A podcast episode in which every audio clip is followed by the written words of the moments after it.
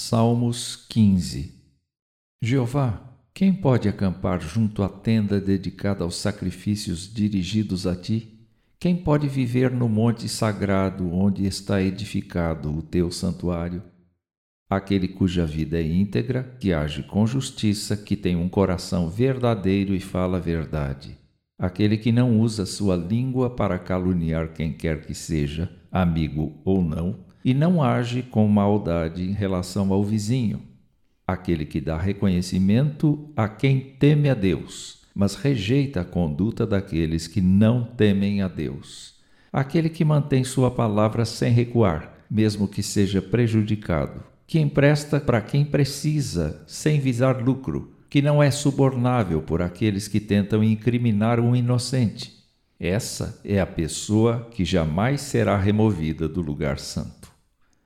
Quando as pessoas vão procurar uma religião para si, precisam adequar-se às regras morais e rituais daquela forma de culto, qualquer que seja, certo? Neste salmo, pode-se perceber que as perguntas feitas no início do salmo, ainda que se constituam num paralelismo da poesia hebraica, são dirigidos ao nome pessoal de Deus dado a Moisés centenas de anos antes. Esse nome significa Eu Sou e foi um gesto divino destinado apenas ao povo escolhido, demonstrando o convívio especial de Deus com aquele povo. Além dessa característica, há um código ético pelo qual a pessoa deve pautar sua vida moral. Perceba que as respostas do salmo mostram o que a pessoa deve fazer e o que deve reprovar, de acordo com o critério divino.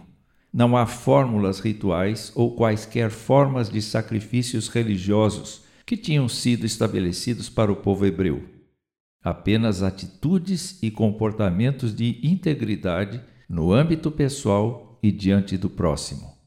Humanamente falando, habitar junto a Deus seria impossível para todos nós, se não houvesse uma pessoa que efetivamente viveu integramente, agiu com justiça, seu coração e sua palavra foram verdadeiros durante sua vida toda não caluniou, não agiu com maldade, demonstrou temor de Deus ao fazer sua vontade e rejeitou a conduta hipócrita dos seus contemporâneos religiosos. Manteve sua palavra e por isso foi executado. Gastou-se em favor dos outros sem requerer nada para si. Jamais concordou com as tramas dos homens para prejudicar quem quer que fosse. Seu nome é Jesus e ele se tornou o Salvador de todos aqueles que creem nele e o confessam como Senhor de suas vidas, pela graça de Deus mediante a fé.